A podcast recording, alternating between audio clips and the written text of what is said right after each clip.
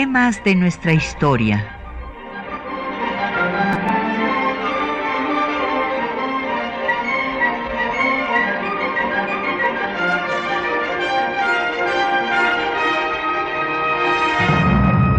Un espacio que difunde el conocimiento del pasado para comprender nuestro presente. Programa a cargo de la maestra Patricia Galeana.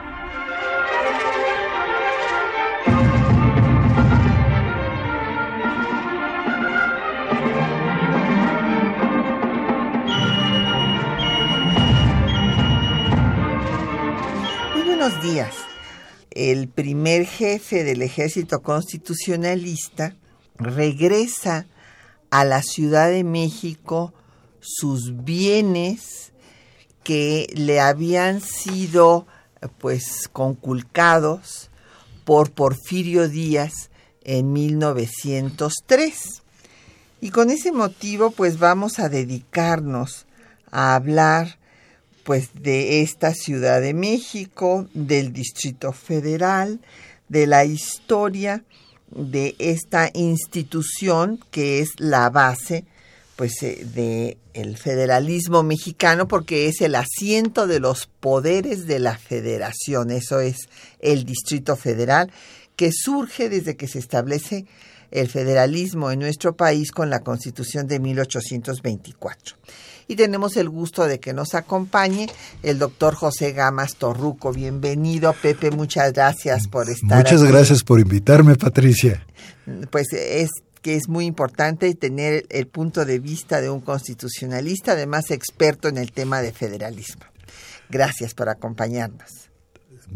Encantado. Y entonces tenemos para ustedes, como siempre, publicaciones para que puedan ustedes profundizar en el tema pues que nos ocupa. En este caso eh, les vamos a dar eh, un ejemplar más de los eh, pues ejemplares de las jornadas de historia de Occidente. Esta es la jornada número 31 que pues está bajo la dirección como todos estos más de treinta y tantos eh, ejemplares por don Luis Prieto. Y en él hay un artículo dedicado justamente a, a la demarcación y orden público en momentos de crisis de la Ciudad de México, que abarca nada menos que desde el siglo XVII y XVIII por Guadalupe de la Torre. Y nos pareció que era una lectura que les iba a resultar de interés. Y tenemos cinco ejemplares de estas jornadas que cuentan además con pues colaboraciones eh, de historiadores muy distinguidos como mi querido maestro, el doctor Juan Brom, la doctora Margarita Carbó, eh, la doctora Alicia Olivera, que pues ya, eh, como había yo comentado, eh, pues eran unos asiduos participantes en las jornadas de historia de Occidente allá en Jiquilpan, pero que ya no están ahora con nosotros. Y eh, también tenemos cinco ejemplares de un catálogo, de una exposición, pues muy hermosa, la verdad, que se llamó así el, el Federalismo Mexicano en el Archivo General de la Nación en donde se da cuenta pues de cómo van surgiendo cada uno de los estados de la República, eh, las diferentes demarcaciones que han tenido a lo largo de nuestra historia. Llámenos, tenemos como siempre a su disposición los teléfonos en cabina 5536 8989, una alada sin costo 01800 505 2688 y un correo de voz 5623-3281, un correo electrónico, es temas de nuestra historia, arroba yahoo.com.mx. Nos puede seguir en Twitter por arroba temas historia, en Facebook en temas de nuestra historia UNAM y el programa queda en línea durante una semana en el www.radionam.unam.mx.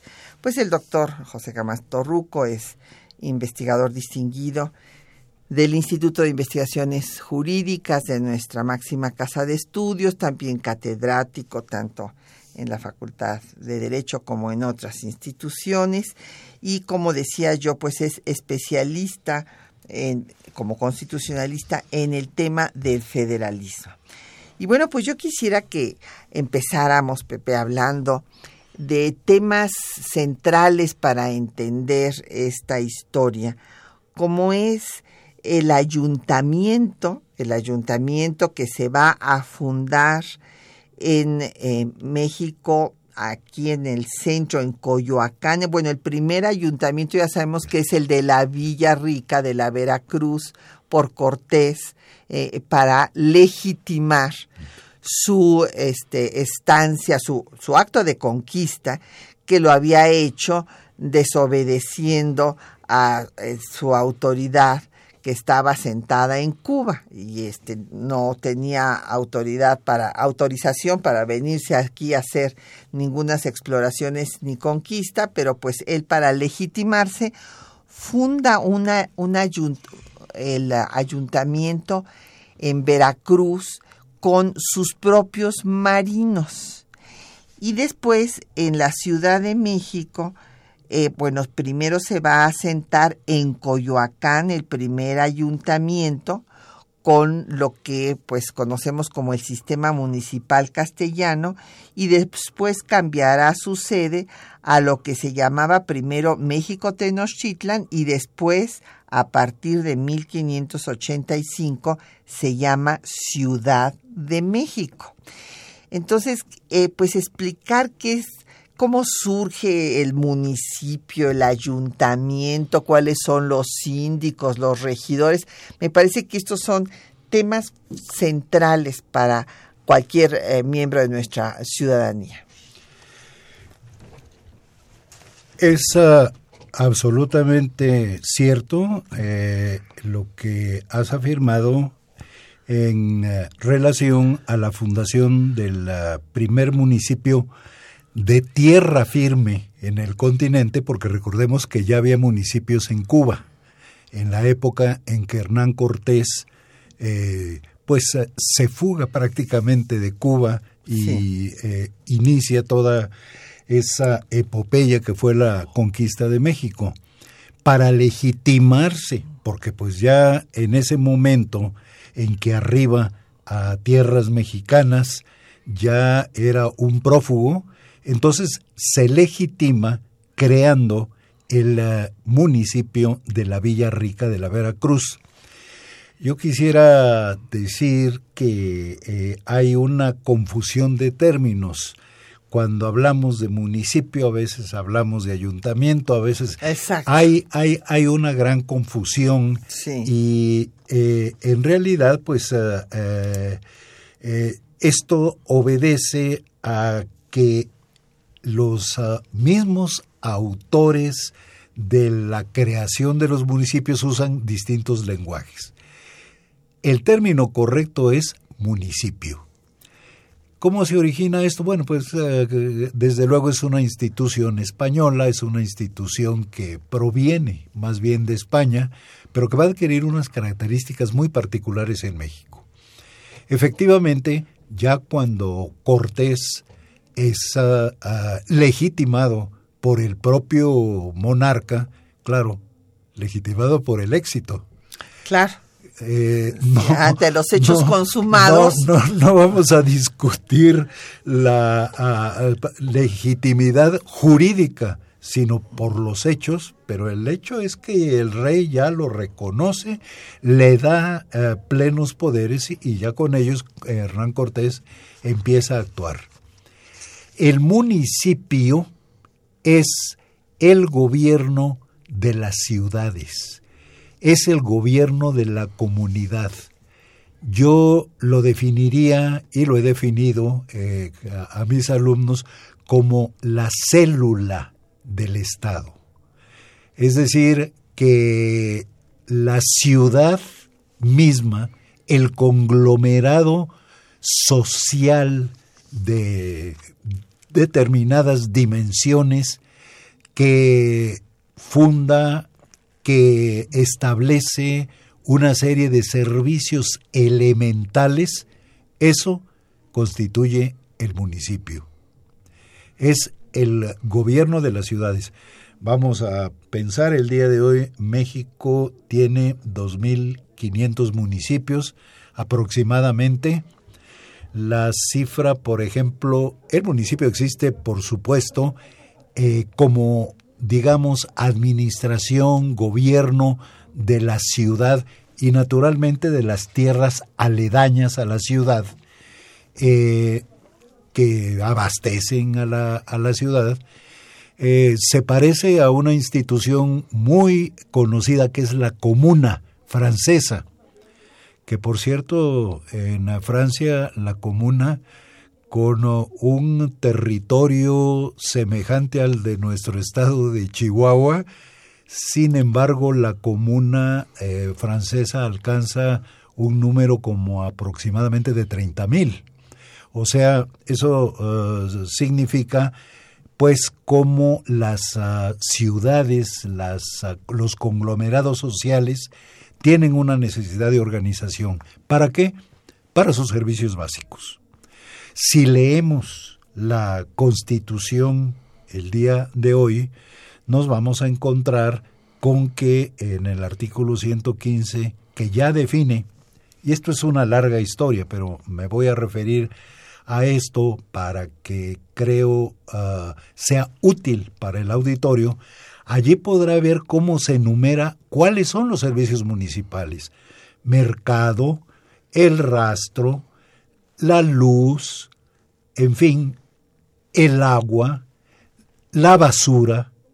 Estamos hablando de lo básico para la subsistencia de una ciudad que por supuesto no puede atender un gobierno de un nivel superior, porque el gobierno de nivel superior no está ocupado precisamente de estos detalles logística fundamental para, para, para, el, para el gobierno superior, pero elementales para la comunidad, porque la comunidad no puede vivir sin, sin estos servicios. Entonces podemos entender como es sinónimo ayuntamiento y municipio? Ayuntamiento es la autoridad del municipio.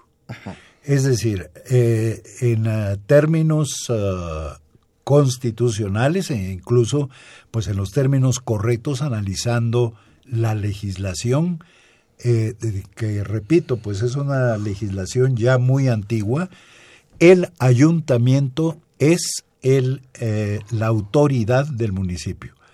Por eso el artículo 115 define eh, o, no, o, establece que el uh, gobierno de los municipios corresponde a un ayuntamiento de elección popular directa. Ese ayuntamiento está formado en nuestro sistema en general porque aquí eh, la Constitución establece reglas de aplicación general, pero mucho deja a las constituciones de los estados en materia municipal. Pero eh, sí se establece claramente la autoridad de un presidente municipal. El presidente municipal es la autoridad máxima del municipio y de los regidores del municipio que son aquellas personas encargadas de los diversos ramos de la administración municipal.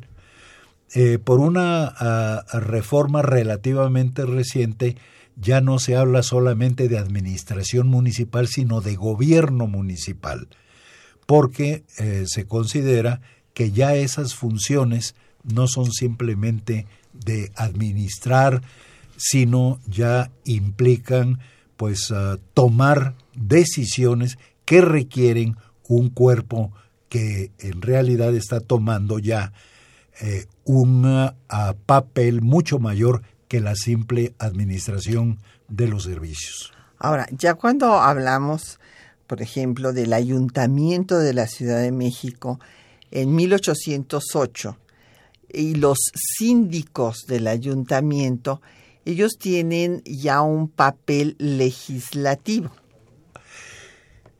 Esa, es la, historia más ah, interesante que hay eh, y es la evolución del municipio, digamos, a partir de Hernán Cortés hasta 1808, en que ya el municipio, por primera vez, el municipio de la Ciudad de México, toma eh, el papel de representante de la soberanía nacional.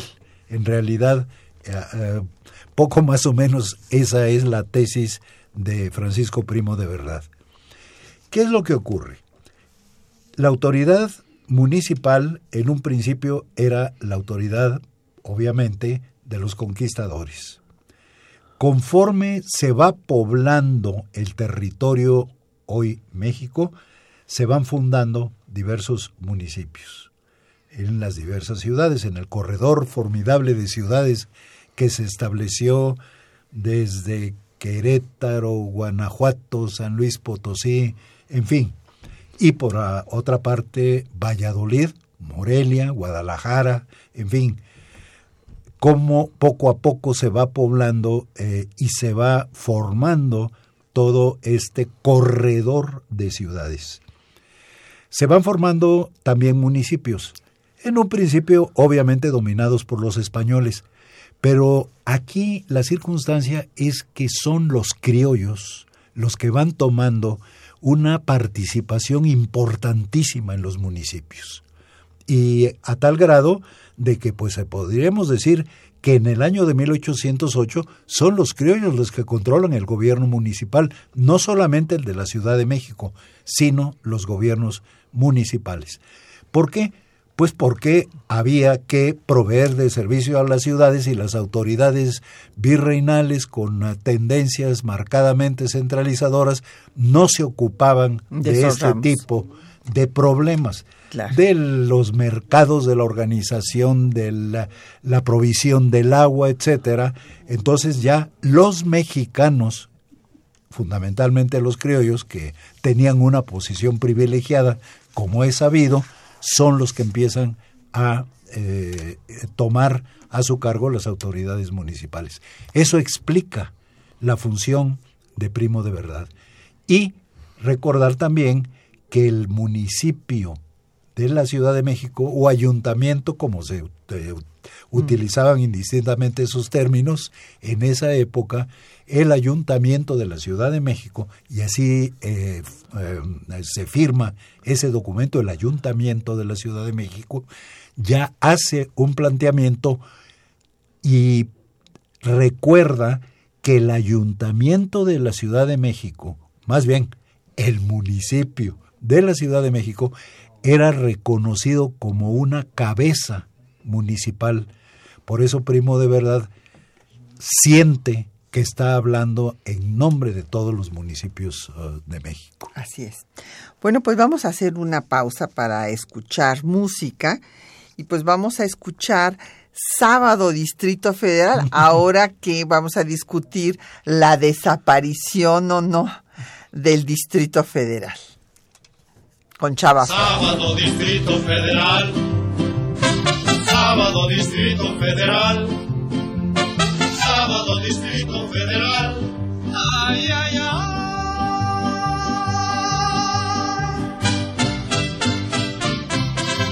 Desde las 10 ya no hay donde parar el coche, ni un ruletero que no quiera uno llevar. Llegar al centro, atravesarlo es un desmoche, hormiguero no tiene tanto animal. Los almacenes y las tiendas son arte de multitudes que así llegan a comprar. Al puro fiado porque está la cosa que arde. Al banco llegan nada más para sacar. El que nada hizo en la semana está sin lana, va a empeñar la palangana y en el monte de piedad. Hay unas colas de tres cuadras, las ingratas, y no faltan papanatas que le ganen el lugar. Desde las dos se no la pulquería los albañiles acabaron de rayar, de enchiladas y sotillas la fritanguera que aquí pone su comal. Sábado Distrito Federal. Sábado Distrito Federal. Sábado Distrito Federal. Ay, ay, ay.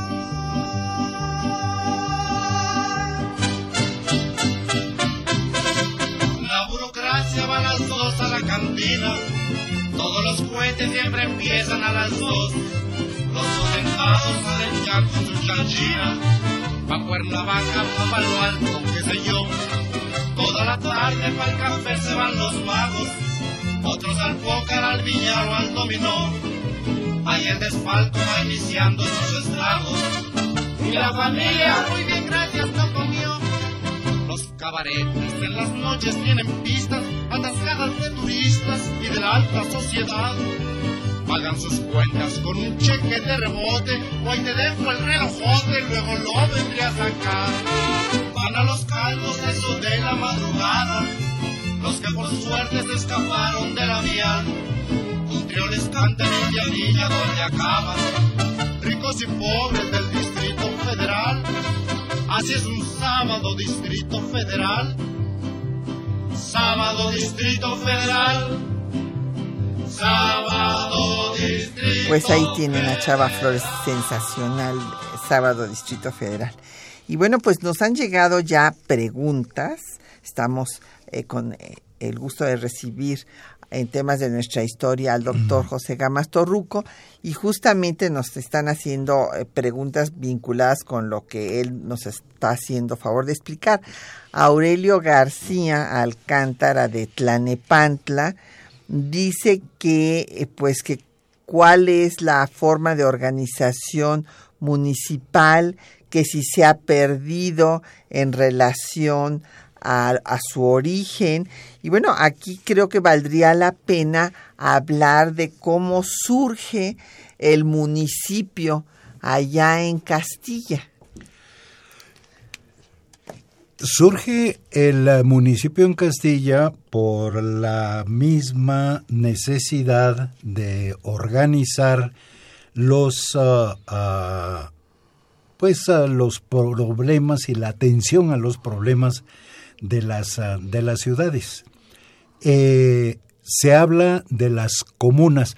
Quiero decir, es distinta la comuna, o vamos a hablar de otra comuna eh, distinta de la comuna francesa a la que he hecho Que surge con la. Revolución Esa es Francesa. otra cosa, exactamente. Eh, pero hablando de la comuna, eh, no ah, eso ocurre en, eh, en España parte lo mismo que después ocurre en México y es el eh, dominio de los problemas que atañen a la ciudad, a las comunidades.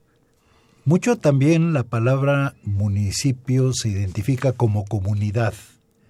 Es más ah, propio hablar de municipio porque ya lleva una connotación jurídica. Pero en fin, eh, el dominio lo comienzan a tener también, digamos, los burgueses. No tanto la clase nobiliaria, sino los burgueses.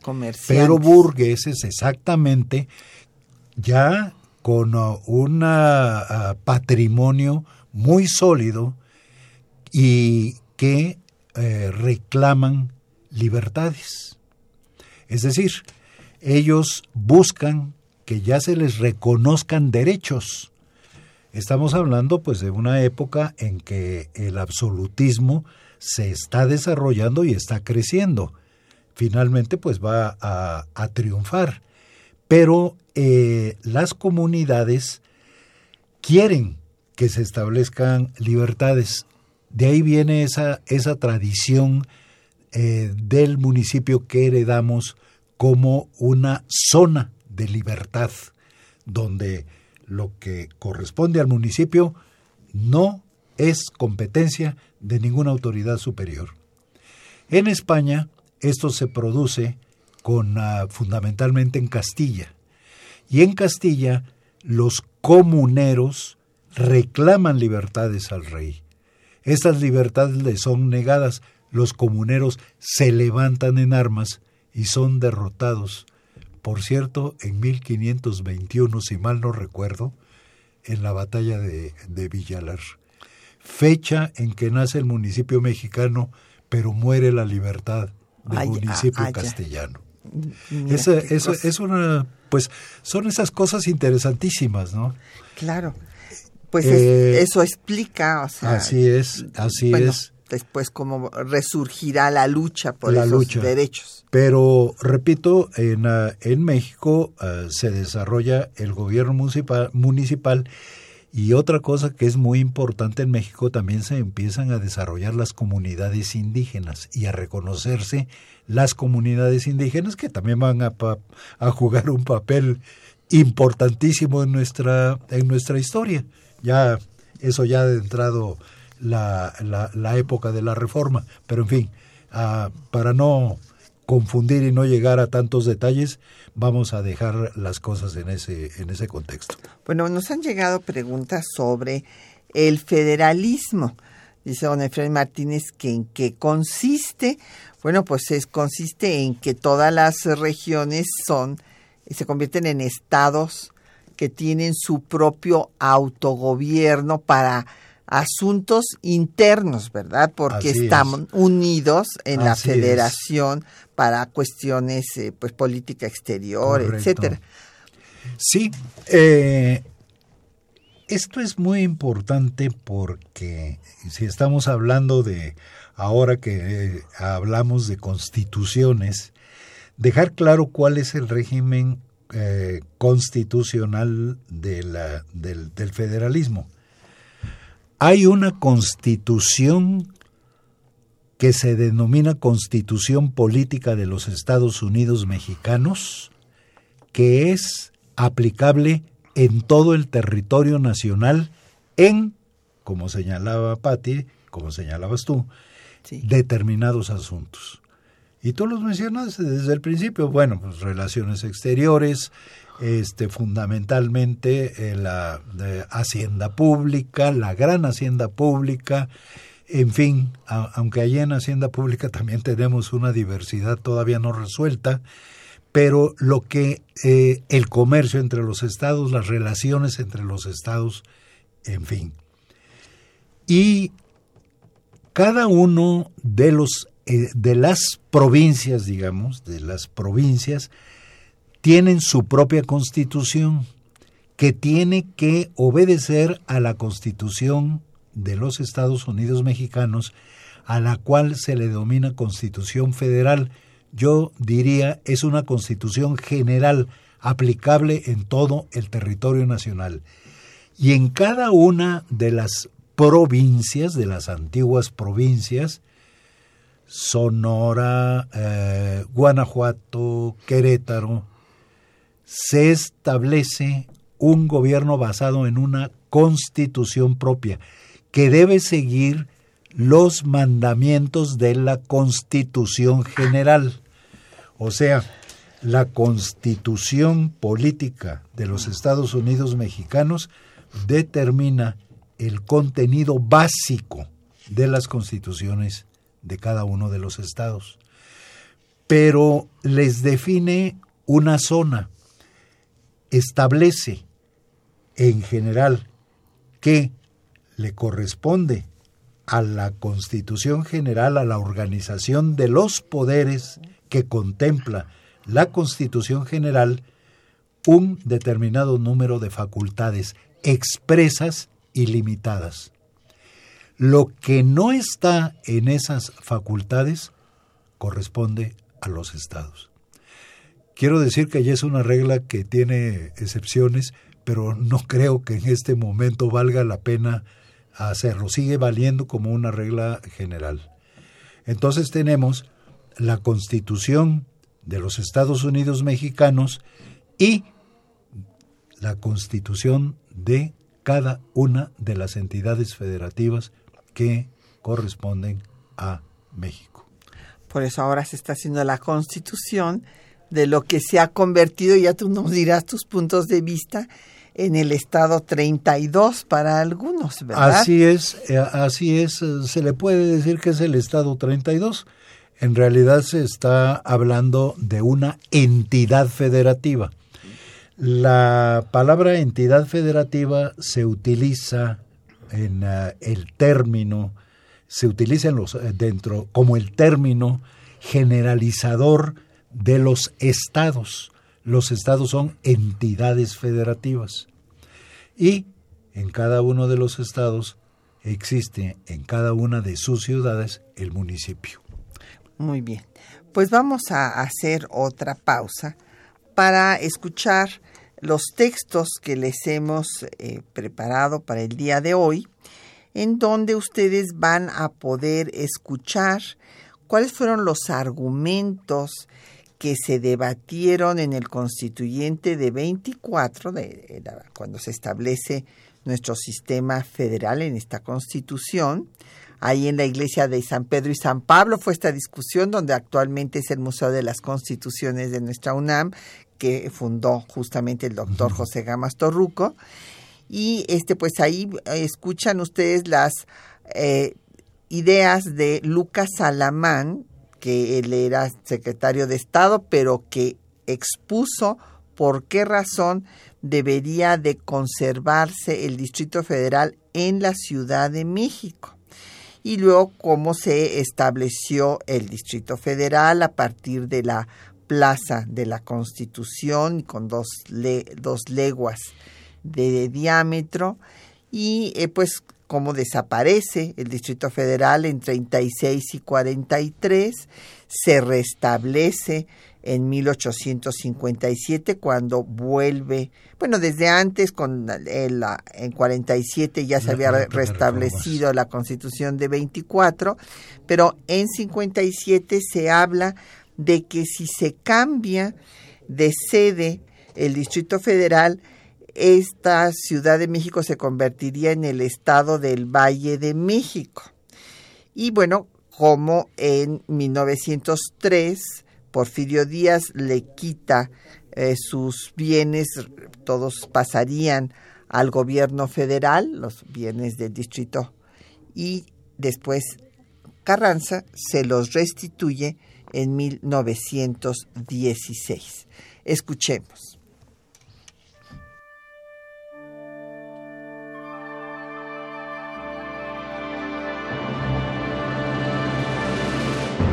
Tras la caída del primer imperio se estableció la República Representativa Popular Federal, establecida en la Constitución de 1824, que en su artículo 50, fracción 28, determinó que era facultad del Congreso de la Unión elegir un lugar que sirva de residencia a los supremos poderes de la Federación y ejercer en su distrito las atribuciones del poder legislativo de un Estado.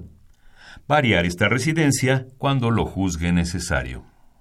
Lucas Alamán, secretario de Relaciones Exteriores, y Pablo de la Llave, ministro de Hacienda, fueron los principales defensores del establecimiento de los poderes de la Unión en la Ciudad de México. Durante su intervención, Alamán señaló Puesto que se ha dado a la cuestión un aspecto astronómico, siguiendo la misma idea es menester confesar, porque el Sol es el centro de atracción del sistema planetario por la inmensidad de su masa, y que si se quiere situar ese centro artificialmente en otro planeta sin aumentar su masa, no se logra más que destruir el sistema, o más bien, no se logra nada, porque según los principios inmutables de la naturaleza, las masas pequeñas continuarán siempre siendo atraídas por la masa mayor y por consecuencia circulando alrededor de ella. El 18 de noviembre de 1824, el Congreso decretó la creación del Distrito Federal, tomando como centro la Plaza de la Constitución de la Ciudad de México. El lugar que servirá de residencia a los supremos poderes de la Federación será la Ciudad de México. Su distrito será el comprendido en un círculo cuyo centro sea la plaza mayor de esta ciudad y su radio de dos leguas.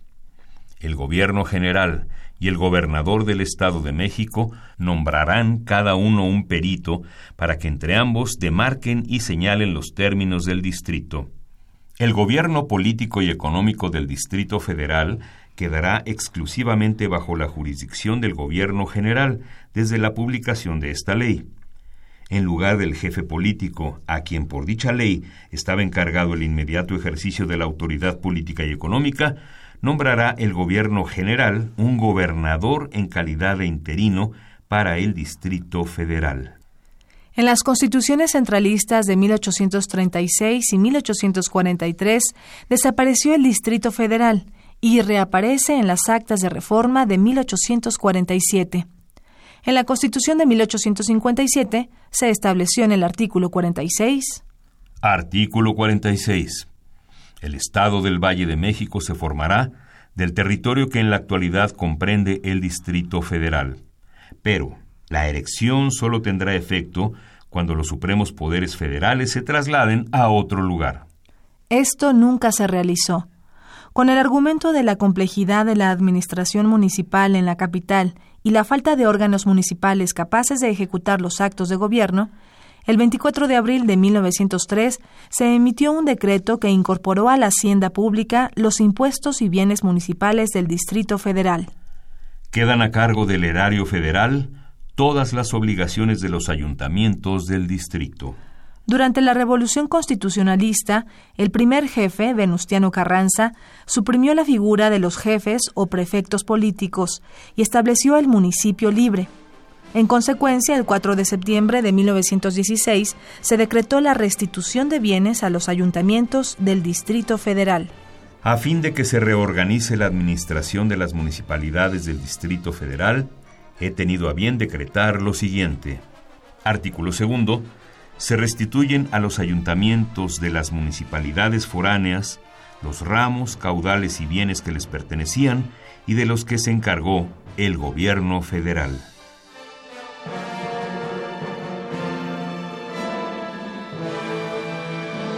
Bueno, pues ahí tienen ustedes cómo se fue dando la primero la discusión para eh, dónde debía establecerse el Distrito Federal, que esto fue recurrente, se dio tanto en 24 como en 57. Se eh, pensaba que Querétaro podía ser eh, la sede de los poderes por la magnífica descripción que había hecho Humboldt del lugar, que tenía el, el clima ideal y demás. Y como escucharon, bueno, pues finalmente ganó la votación por mayoría de que fuera en la Ciudad de México, eh, porque pues aquí había eh, la belleza que decía Mier, la infraestructura, que era muy costoso el cambio, en fin, pero se volvió a dar la discusión en el constituyente de 56-57 y bueno, finalmente también triunfó la posición de que se quedara en la Ciudad de México, pero eh, para darles gusto a los del Estado de México que no estaban nada contentos con que se les hubiera quitado una parte, pues donde estaba su capital, ¿no?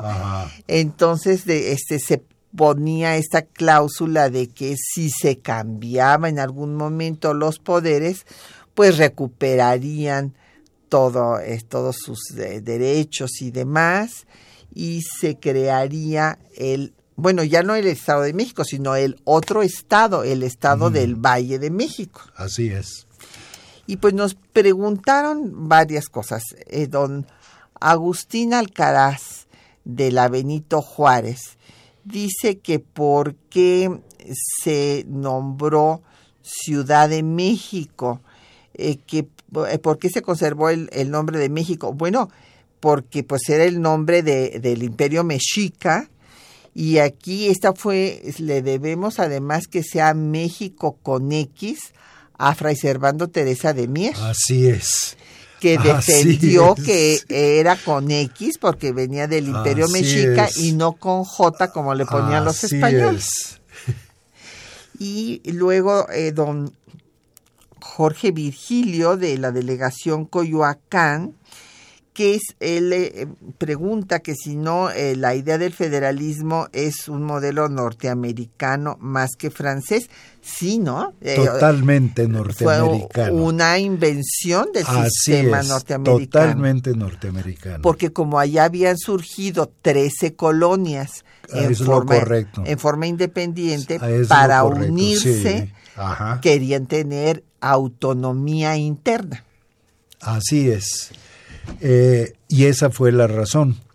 En México, por el contrario, eh, el federalismo surge, pero surge por una petición de las provincias, de las entonces provincias. Y eso eh, debe de quedar muy claro. El federalismo mexicano se originó porque las diputaciones provinciales que existían conforme a la Constitución española, pero que estaban establecidas en México y que estaban fungiendo como la autoridad en esa época de transición de la independencia a la Constitución de 1824, donde se asume total y radicalmente la soberanía nacional, en toda esa época las diputaciones provinciales temían que la organización que se fuera a establecer se asemejara a la organización centralizadora de España y querían garantizar sus propias libertades. Fueron las provincias las que le exigen al primer Congreso, al de 1822-23, le exigen el establecimiento del Estado federal. Ese Congreso se disuelve convoca al nuevo Congreso y el nuevo Congreso ya eh, definitivamente se inclina, pero por petición de las provincias, al Estado, a la Constitución del Estado federal. La amenaza fue seria. Estados como Jalisco, Yucatán, Oaxaca y Zacatecas amenazaron con convertirse en repúblicas independientes si no se adoptaba el federalismo. Así es. Bueno, pues eh, otro tema que sigue inquietando a nuestros radioescuchas es el de el gobierno, el gobierno de la ciudad, el gobierno del municipio. Don Alberto Huesca de la Benito Juárez dice que cómo se llama a la persona que gobierna el municipio o el ayuntamiento, pues es el presidente municipal. Es el presidente municipal, sí. El presidente municipal. Sí, eso no hay duda. Y eh, Lucrecia Espinosa, eh, de la Benito Juárez, pregunta que qué se entiende por gobernanza, pues que haya posibilidad de gobernar, que haya orden. Exactamente, es la... Conforme a las normas. A ver si podemos consolidar un término, significa calidad en el gobierno es decir, no solamente las funciones gubernamentales que las encontramos en todos los textos de civismo, de historia, de derecho, sino la calidad del gobierno, que el gobierno en realidad cumpla los propósitos de servicio para los cuales está eh, constituido. Claro. José Guadalupe Medina de la Netzahualcoyot dice que, eh, pues, qué dimensiones tenía el Distrito Federal cuando se fundó y cuántos habitantes. Bueno, en cuanto a, eh, pues, las dimensiones, se había calculado que tendría originalmente dos leguas a partir de la Plaza Mayor, que como ustedes saben se llama Plaza de la Constitución por la Constitución de Cádiz de 1812. Así es. Desde entonces se llama Plaza de la Constitución. Así es. Y en cuanto a los habitantes, pues la verdad no tengo yo el dato exactamente de cuántos de... cuántos habitantes eh, tendría en ese momento, pero ahorita nuestra productora, que es muy hábil investigadora, nos dará el dato. Eh, también nos pregunta don Manuel Pérez Morales, eh, de la Miguel Hidalgo, que qué significa el municipio libre. Y aquí es un tema pues, central, don Manuel, porque justamente este fue una de las eh, pues banderas del constitucionalismo, perdón, y concretamente de Venustiano Carranza. Definitivamente. El ah, proyecto de constitución que presenta el primer jefe, Venustiano Carranza, a la consideración del Congreso Constituyente reunido en la ciudad de Querétaro para eh, elaborar la constitución que el día de hoy nos rige, clarísimamente establece que los estados tendrán para su organización territorial y político-administrativa el municipio libre. O sea, el reconocimiento constitucional del municipio y la libertad del municipio, o sea, que dentro de su esfera de competencia, dentro de sus servicios, es libre. Debe de administrar libremente su hacienda. Esto va a ser motivo de una amplísima discusión en el Congreso Constituyente que desafortunadamente no dio los resultados que uno hubiera querido, porque no aceptó, y esto más que nada porque se discutió el asunto en los últimos ah, eh, momentos del constituyente, en las últimas sesiones, ya no se alcanzó a establecer en el texto original de la Constitución cuáles eran los servicios municipales.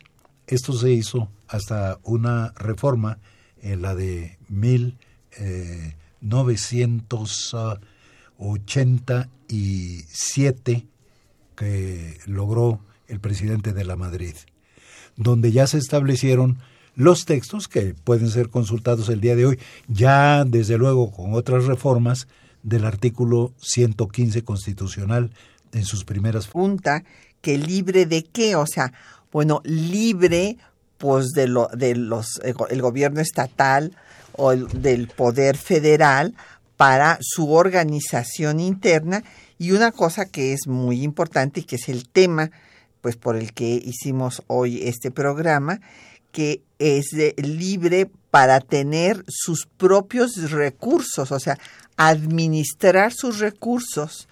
Estos recursos que eh, durante la dictadura porfirista se habían centralizado eh, y se pasaban a la tesorería de la federación y que eh, después, bueno, pues la Ciudad de México va a recuperar estos bienes con Carranza hace 100 años y después poco a poco va a ir recuperando un tema que nos falta tratar, que es el de los derechos políticos de los habitantes del Distrito Federal.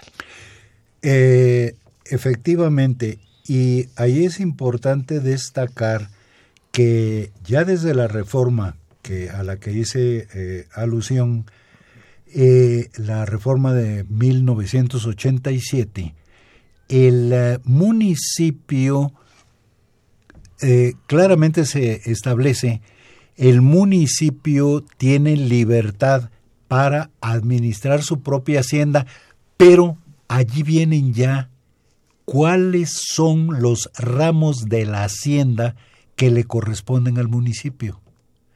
Y eso lo tiene que respetar la constitución de cada uno de los estados. O sea, el municipio administra libremente su hacienda y administra eh, precisamente recursos que constitucionalmente se imponen a las, las, a, las legislaturas de los estados. Esa es una libertad. La otra libertad que viene después de reformas eh, posteriores ya es garantía absoluta de la libertad política cuando ya los municipios van a elegir sus propias autoridades. Así es, que esto, bueno, ya se dará en los noventas, va a venir en 1993 la elección directa, se hace la reforma, Así es. Eh, facultades legislativas eh, para la Asamblea e, Exactamente, eh, en 1994 y se elige al jefe de gobierno en 1997. Sí, así es. Así es. Pues vamos a escuchar entonces ahora mi ciudad, porque bueno, pues este y todavía nos falta la gran pregunta, ¿qué pasa con el Distrito Federal en la Ciudad de México?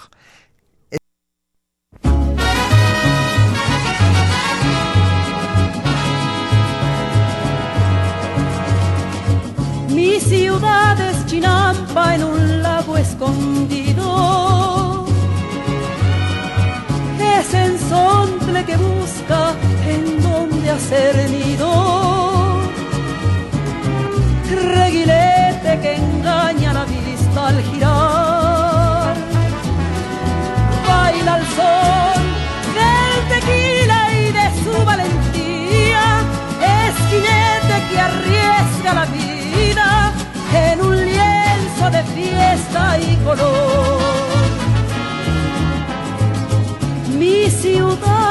La cuna de un niño dormido.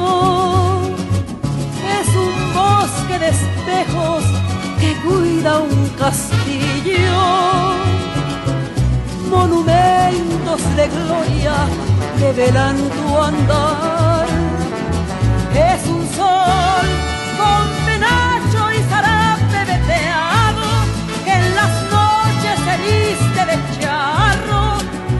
pone a cantarle al amor. Por las tardes con la lluvia se baña su piel morena y al desatarse las trenzas Bueno, mientras escuchan ahí esta canción bellísima, eh, que fue compuesta por Guadalupe Trigo, aquí estaba comentándome eh, el doctor Gamas Torruco que le tocó cuando fue embajador de nuestro país. Eh, este eh, pues seguramente que fueron a cantar allá a la embajada se la cantaba canción en la embajada, se cantó la canción en la embajada. muy bien, y con la Sí. voz bellísima la escuchamos de María de Lourdes.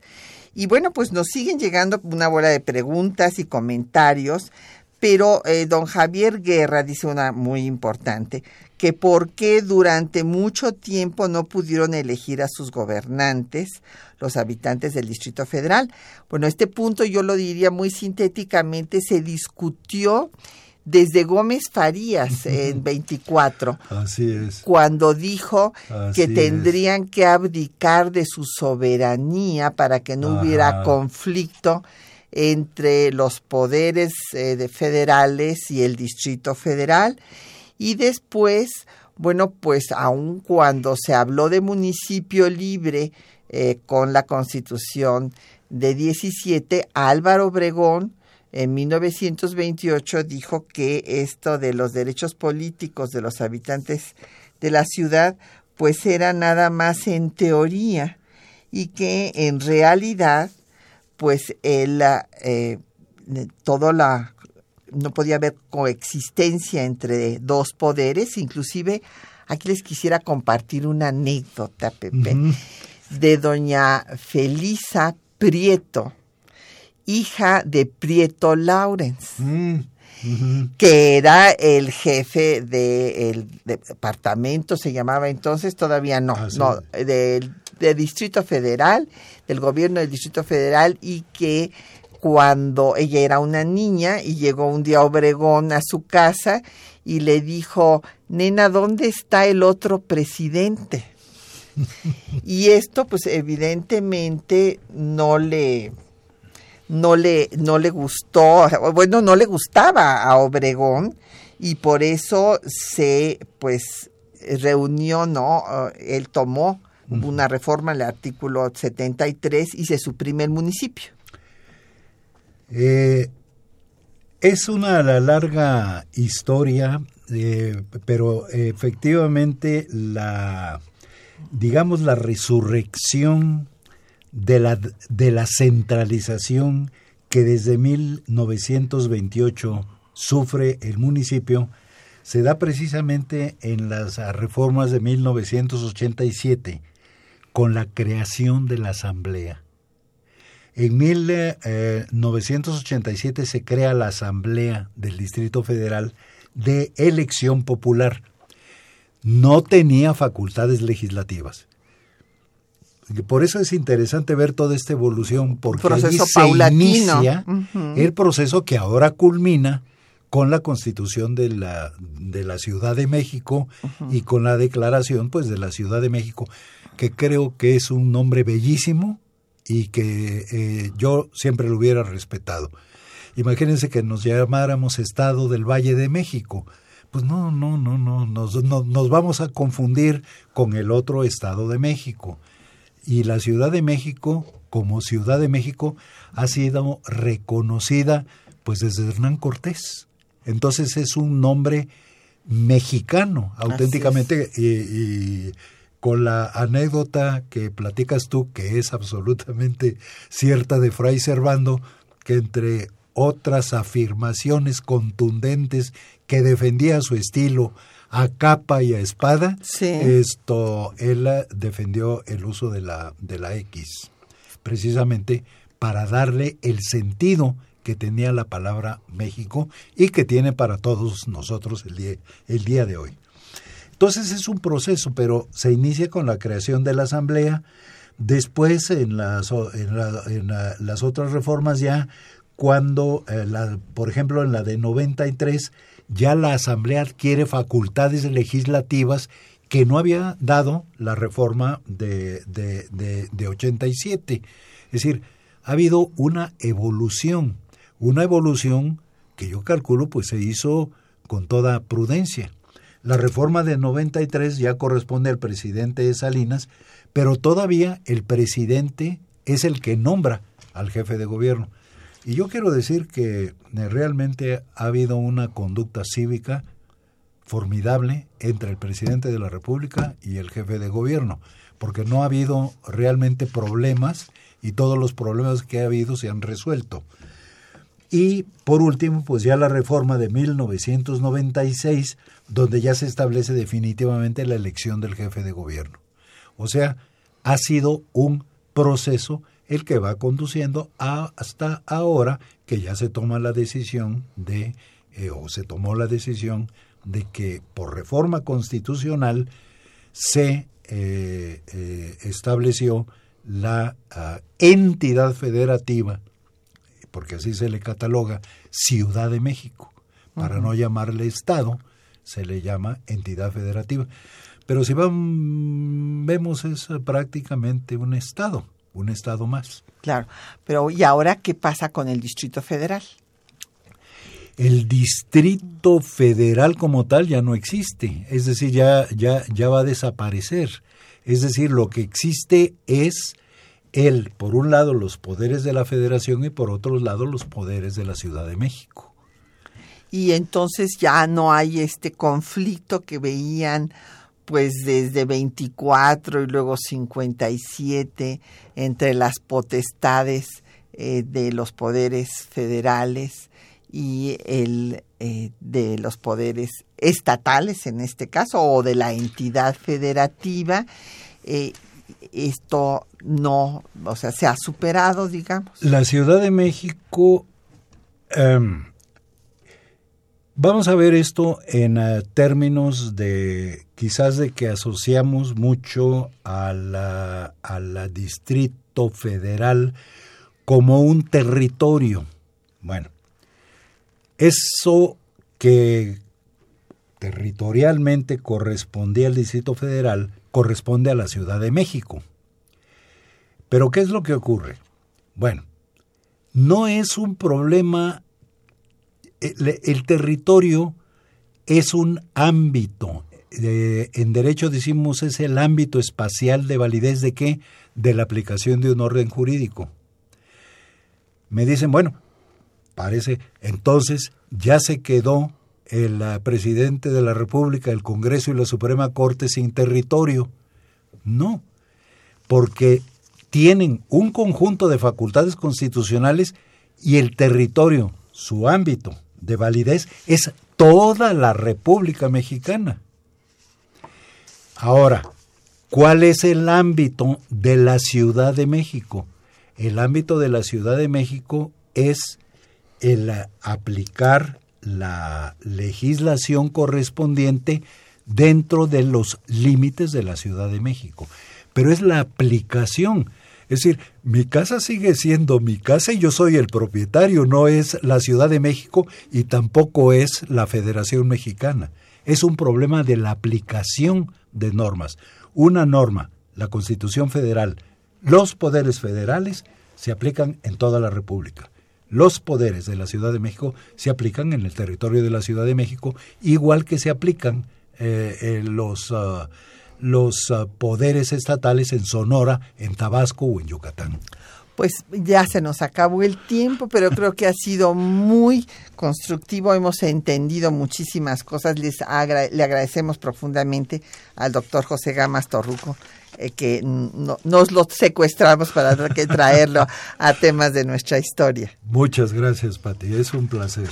Agradecemos a nuestros compañeros que hacen posible el programa, Juan Stack y María Sandoval, en la lectura de los textos en, eh, la eh, conducción de el, control de audio Socorro Montes, en la producción Quetzalín Becerril, en los teléfonos eh, Erlinda Franco y Jacqueline y con el apoyo de don Felipe Guerra y Patricia Gariana se despide de ustedes hasta dentro de ocho días.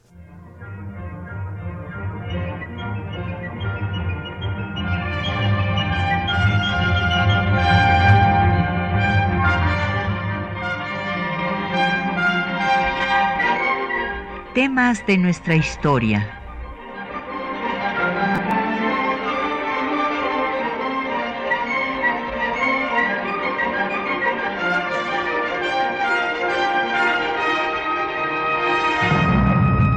Espacio que difunde el conocimiento del pasado para comprender nuestro presente. Programa a cargo de la maestra Patricia Galeana.